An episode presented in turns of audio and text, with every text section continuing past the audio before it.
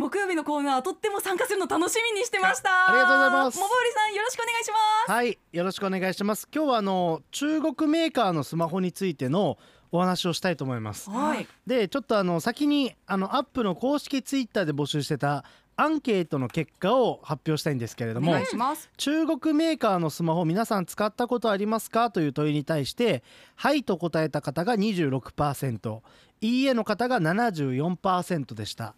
まあ、使ったことありますかなので使ってますかではなくてね、過去も含めてなのであ結果的にはなんか思ったよりは高いなとは思ったんですけどはいあのまあその投稿に対して今このスマホ使ってますよとかこれ使ってましたよっていう皆さんの報告がいちいち楽しくて 全部拾いたいぐらいですけど。はいはい。でえっとなんでちょちょっとじゃあこのタイミングで中国メーカーのスマホの話をするかというと、うん。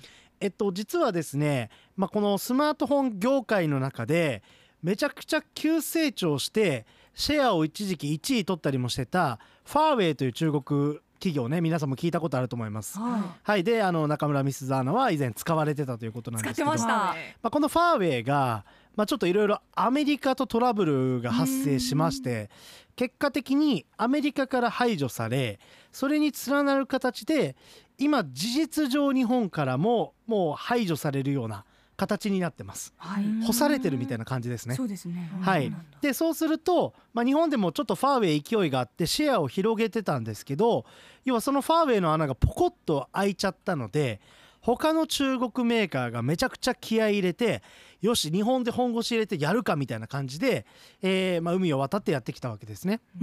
でさらにもう一つファーウェイ以外の事情でいくと実は日本って他の国と比べてもですね iPhone 比率がめちゃくちゃ高いんですよ。私も iPhone です今。私もですね。もう20代とか、まあ、10代ってほぼ iPhone じゃないですか。そうですよね。うん。あのアンドロイド使ってたらなんでってなるぐらい iPhone 率高いですよね。はい。うん。そうそうあの逆に聞きたくない高校とかに僕講演会行った時に、はい。アンドロイドの人って言ったらぼちぼち手上がるんですけど、はい。もうその人と一緒にね、まあ、酒飲んだらダメですけど飲みたいぐらい 飲み交わしたいぐらいなんで選んだのって聞きたいぐらい、あの僕結構アンドロイドも好きなので、うん。まあそれであの結局 iPhone のシェアが強すぎて、はい。まあ、中国メーカーもある意味伸びしろとしてね。うん、ここであの日本で頑張ればうんうんある程度台数出せるんじゃないかってことで、はい。最近結構あのいいスマホっていうのが日本でバンバン出てきてるんですよ。まあ、なのでちょっと紹介しようかなと思いました。お。願いします。であの実はあの先月7月になるんですけど、えー調査調査会社のカナリスというところがですね、はい。今年4月から6月の世界スマホ出荷台数こちらを調査して発表してるんですよね。はい。その結果、えーまあ、世界の、えー出荷台数1位がサムスン。あそうなんだ。こっちは韓国ですね。はいはい。でこれシェア19%です。はい。実はサムスンはもうずーっともうトップか、まあ、一瞬ファーウェイに抜かれて2位とか今日までもトップ走り続けてるメーカーです。はい。で2位が中国のシャオミ。こちらがあー聞いたことある17%はい。シャオミはめちゃくちゃ伸びてます今。で3位がアップルで14%へえで4位が、えーこちらも中国メーカーの OPPO で10%これも最近よく聞きますよはい、ね OPPO も日本で頑張ってます。でうん。うん5位はまだ日本上陸してないですけど vivo というメーカーが10%でビーボ。ー 5, 5位に入ってます、はい。まあ、なので中国メーカーを合わせるとまあ国別で見るとダントツ世界1位っていう結果にはなってますね。うんうんうん。でさらに、まあ、このシェアが高いっていうのはこれ単純な出荷台数なので正直安いスマホっていうのを出せば、まあ、東南アジアとかアフリカとかでかなり数が出るのでうんうん。そういう意味ではあのどうせ安いから出荷台数トップとかそういうシェア広げてるんでしょって、まあ、考えにもちょっとなりがちなんですけどはい。これまたちょっと別の指標で見た時にですねあのスマホのカメラってあるじゃないですか。はいはい。カメラ性能を採点する会社がありまして DXO マークっていうところがあるんですけどはい。そこが新しいスマホとかが出るとはい、えーこのスマホのカメラ機能は何点ですみたいなうんうん。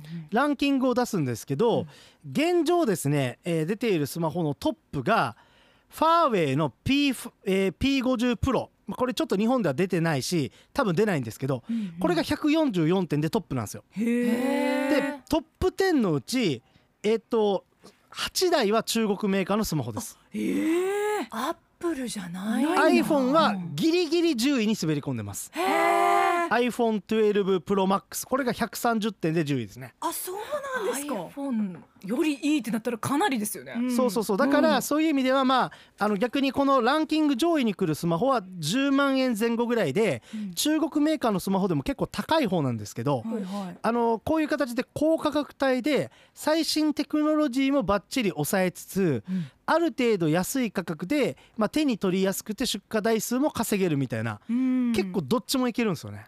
へえまあ、なので、あのーまあ、ちょっと僕みたいな、まあ、スマホにめちゃくちゃこだわりがあるカメラもすごいいいのがいいっていうマニアから、まあ、そんなに派手なことはしないからお得に買えたらいいよねって人までもうかなりこう抑えられるようなラインナップになってるってことですね。ターゲット層本当広いですね。広いです。うん。であとはさっきも言ったように日本また独自の事情で、えーとにかく iPhone が強すぎるから、まあ、その切り崩しを図ってでいろんな機種を出してきてるんですけど、うん。ちょっとこの12年の動きでちょっとやっぱり面白いのがこういう OPPO とか Xiaomi っていう中国メーカーがちゃんとこの日本で出す機種に対してお財布携帯っていうのに対応させてるんですよ。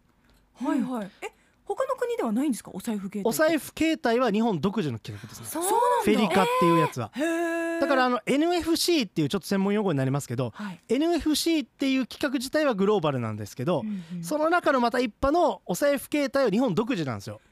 だからあの iPhone って結構長い間電子マネー的な機能ってなかったじゃないですか。はい iPhone7 からようやくついたんですよね。うん。あそうだったんですか。そうそうそう。それまでなかっったんですよ。たうんうんうん。だからまあある種日本でスマホ出す外国メーカーがどのぐらい本気かっていう一つの指標にお財布携帯に対応するかどうかみたいなところがあるんですけど 最近はまあその OPPO にしても Xiaomi にしても4万円ぐらいのすごい高価格帯ではないスマホがお財布携帯とか、まあ、あるいは日本で人気の防水機能にしっかり対応してでその他の機能も網羅してるので正直超ド派手なゲームとか、うん。超カメラにこだわらなければ、うん。この4万円ぐらいのやつでもういいじゃんみたいなそういう時期になってますね。確かにね。そうなんですか。え防水も日本で人気なんですか？もともと日本発祥みたいなところがあって、それが世界に広がって、まあ、今では例えばファーウェイとか iPhone とかそういうスマホも、まあ、まあまあ防水にはなってるんですけど、はいはい。日本は安い機種も含めて結構上から下までもう全部防水みたいなところがあるんで、うんうんそれはだから結構この安い機種でも防水で日本に上陸するっていうのはあこれめちゃくちゃ日本意識してやってきてるなみたいな。ちゃんとリサーチをして、まあ、うんうん。ローカライズって言ったりしますけどね、はいはい。ちゃんとその国に合わせてやってるなっていうところでうん。非常に関心が持てるっていうところです。あそうなんですね。はい。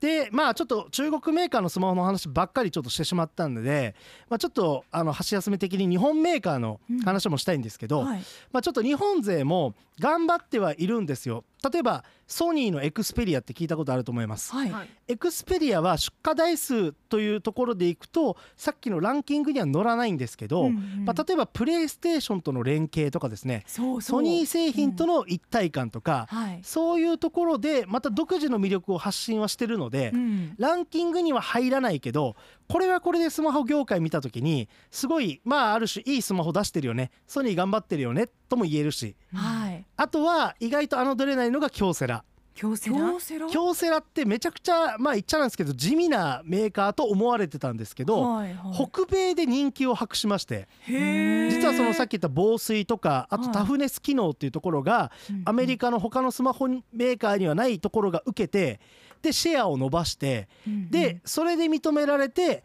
日本でもまた再評価されるみたいな逆輸入的な感じになってますね。あそうですか。あのタフネス機能っていうのは頑丈ということですか？そうそうそう。あのだからまあこれもメーカーの人に聞いた話だとあの天ぷら油とかに入れても壊れないとかね。工場勤務で間違って落としたとしてもはい。データとかは守られるとか。あと、まあ、結構これもよくある話なんですけどダイバーの人が海に潜ったらその京セラスマホが海の中に沈んでてで2ヶ月ぶりぐらいに回収したけど電源が入ったとかですね。えー、タフ。なんて頑丈なんだ、まあ、だからあの決してですねあのこういう出荷台数の話とかすると日本メーカーが入ってこないではあるんですけど、うんうん。あのかなり個性的であの技術もあるので、まあ、そこはあんまり悲観しなくてもいいかなと思います。あなるほど。またなんか日本のスマホもガラポグガラパゴス的な進化がね あるのかななんて思ったりしましたけども。そうですね、まあ、あとはあうんの韓国のサムスンとかも強いんですけど、うん。あの結局ですね iPhone にしても、まあ、ギャラクシーにしてもファームにしても何でもいいんですけど中のパーツ自体はいろんな会社のパーツ使ってるんですよね。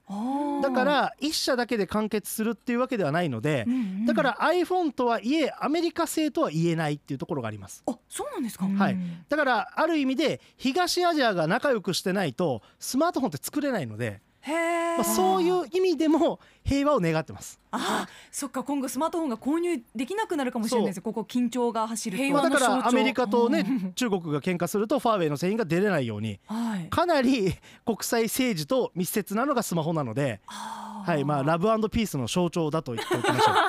ハトじゃなくてスマホ。新しいのが出たらあ平和なんだなって。平和なんだなって、はい、へー。スマートフォンなんか見る目が変わりますねね面白い。ねはい。ということでこの時間モバイルプリンスのデラックス DX 中国メーカースマホのあれこれ教えてもらいました。ありがとうございました。ありがとうございました。アップのポッドキャストを最後までお聞きいただきありがとうございました。生放送は平日朝7時から FM921 AM738 RBC ハイラジオ。県外からはラジコですお楽しみください。